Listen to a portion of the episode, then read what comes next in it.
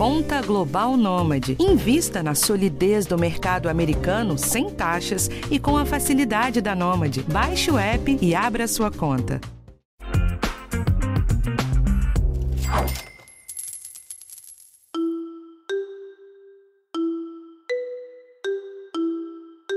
Começo de ano é sempre cheio de muitos gastos.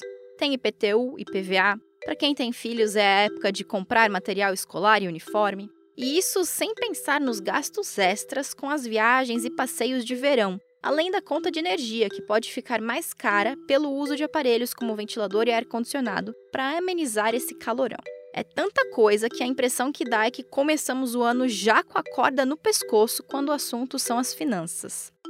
Mas, se você não economizou no fim de ano e não poupou para arcar com esses gastos no começo de 2024, não precisa se desesperar porque dá para lidar com isso.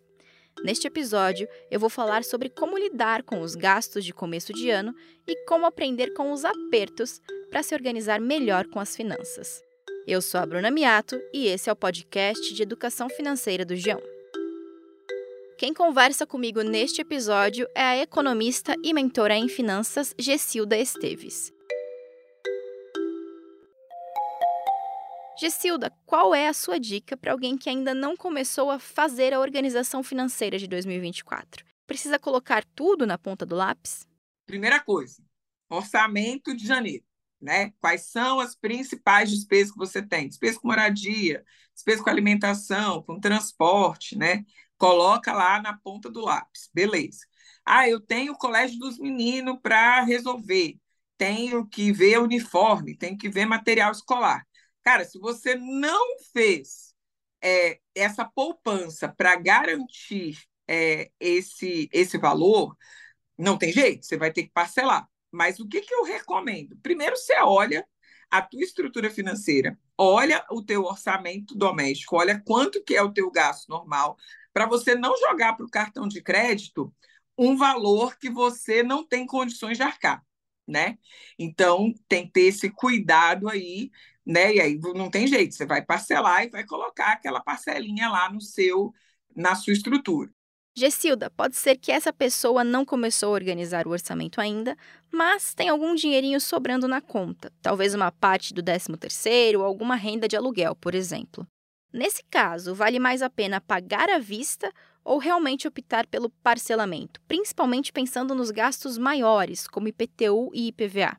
Se você tem um recurso né, eh, guardado ou um, um, um valor numa renda diária, alguma coisa assim, IPTU, que é um gasto também pesado, você verifica né, quanto que a sua renda diária te dá por ano de remuneração, quanto que o IPTU está dando por ano de desconto.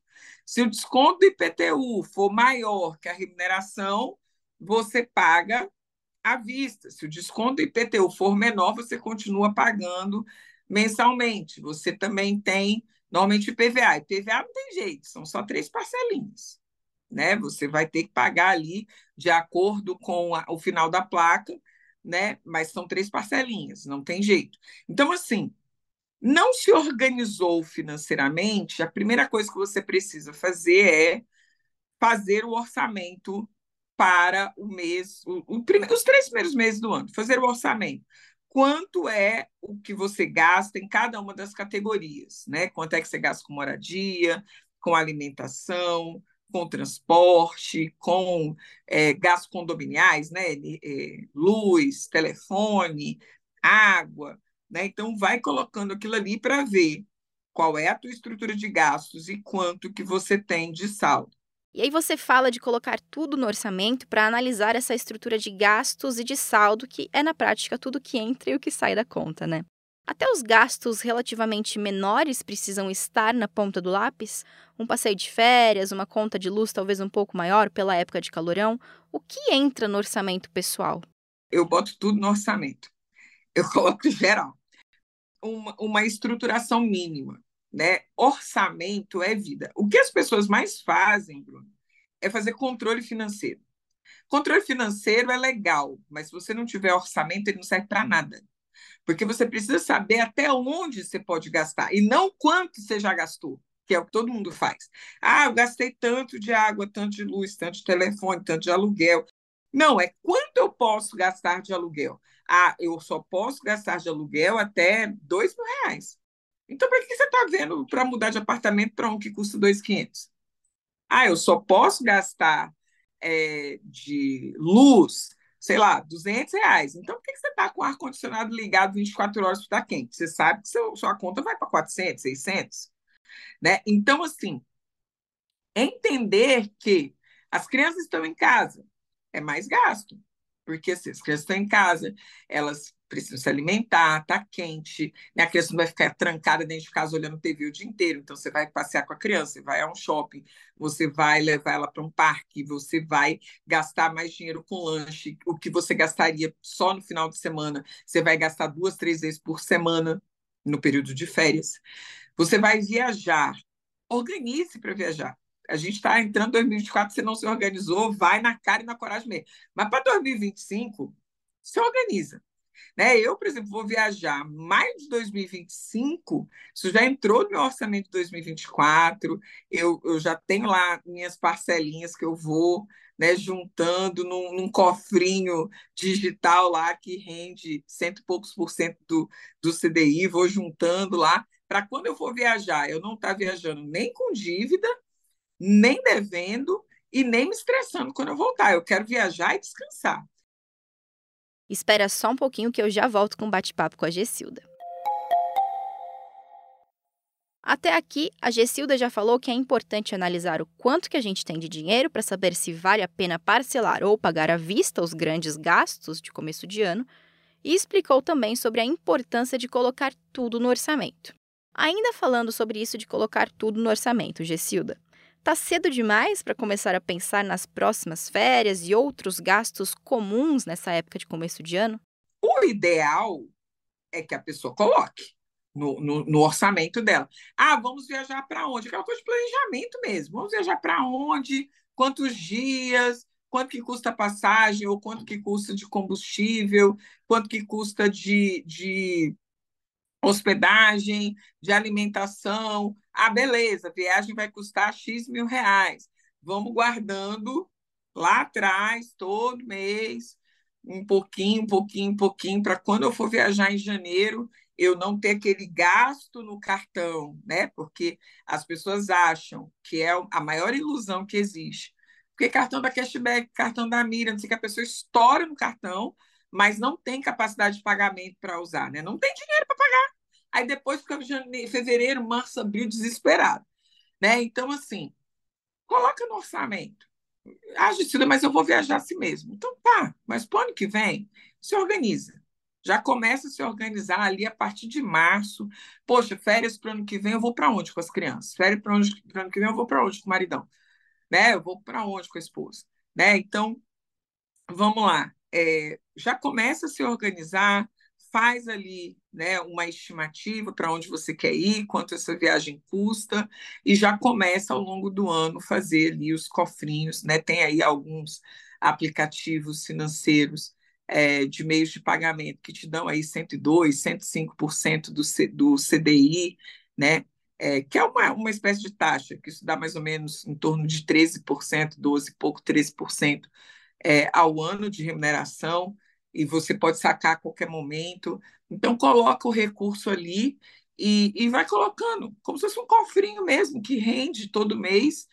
E você pode sacar a qualquer momento, viu uma passagem barata, você vai lá e saca, viu um Airbnb ou um, um, hotel barato, você vai lá e paga, e vai se organizando ao longo do ano. Mas se você não fez isso, e vai viajar assim mesmo no mês de, né, no janeiro, fevereiro, março, saiba que isso vai impactar o teu orçamento e que a partir, né, vamos supor que você fez isso em março, que a partir de abril aí você vai ter que colocar o pé no freio para poder arcar com essas dívidas que você fez aí nos primeiros meses do ano.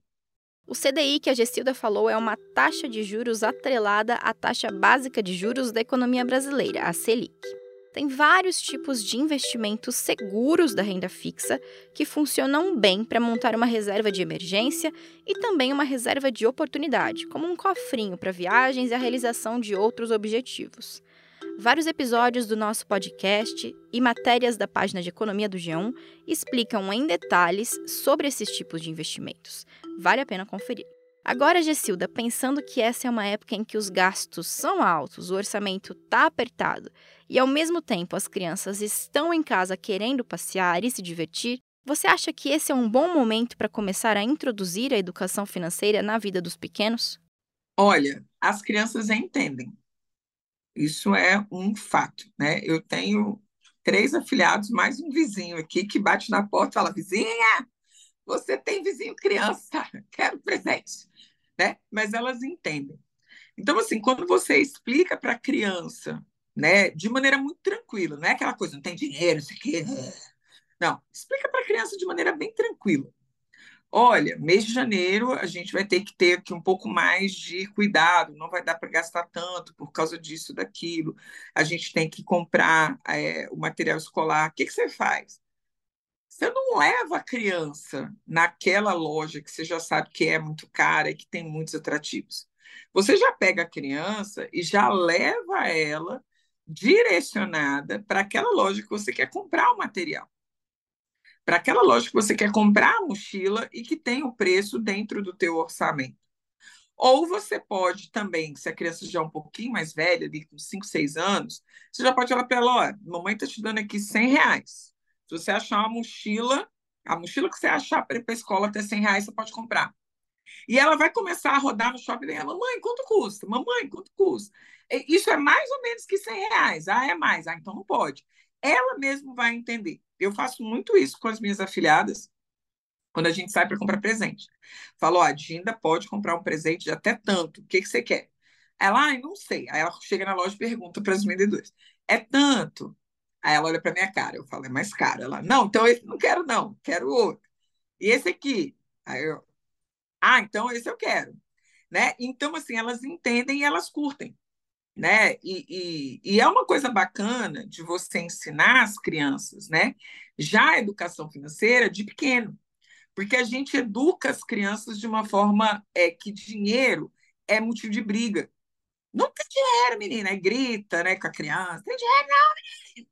Você fala assim, olha, a mamãe, esse a mamãe não pode comprar, mas a mamãe pode comprar esse, que tal? E aí você vai já trazendo a consciência da criança e existem limites. E para a gente terminar, eu queria que você deixasse alguma mensagem para o nosso ouvinte que não conseguiu se organizar com as finanças antes e talvez esteja um pouco apertado por agora, Gessilda. É um período de contenção de gastos, mas dá para passar por isso com mais tranquilidade nos próximos anos, né? Quando eu digo que a melhor época para você pensar nas contas de janeiro é novembro e dezembro, é porque novembro e dezembro, via de regra, são os meses que as pessoas têm mais din-din. Ou seja, novembro, normalmente, né, as empresas pagam a segunda parcela do 13 terceiro, dezembro a, a, primeira parcela, dezembro a segunda parcela. Para quem empreende, normalmente, outubro, novembro, dezembro são os meses né, que o faturamento vai aumentando, então você tem uma sobra. Então, pensar nessa sobra, não apenas para gastar com as festas de fim de ano, é uma coisa importante. Né? Eu sempre costumo dizer que você precisa ter um teto de gastos. Né? Você tem os seus gastos normais ali do mês de dezembro e estabelece um teto de gastos para o que, que você vai gastar com as festas de final de ano, quanto você está disposto a gastar com presente, porque esse, essa grana que você tem a mais é um dinheiro que você tem que pensar que o início de ano é um início de ano pesado financeiramente.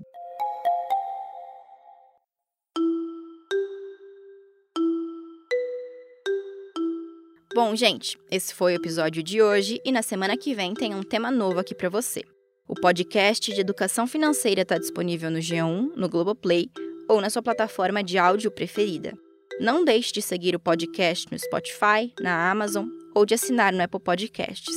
Você também pode se inscrever no Google Podcasts, no Castbox ou favoritar na Deezer. Assim, você recebe uma notificação sempre que um novo episódio estiver disponível.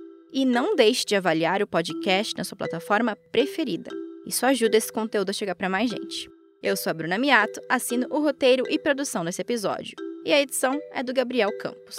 Um abraço e até a próxima.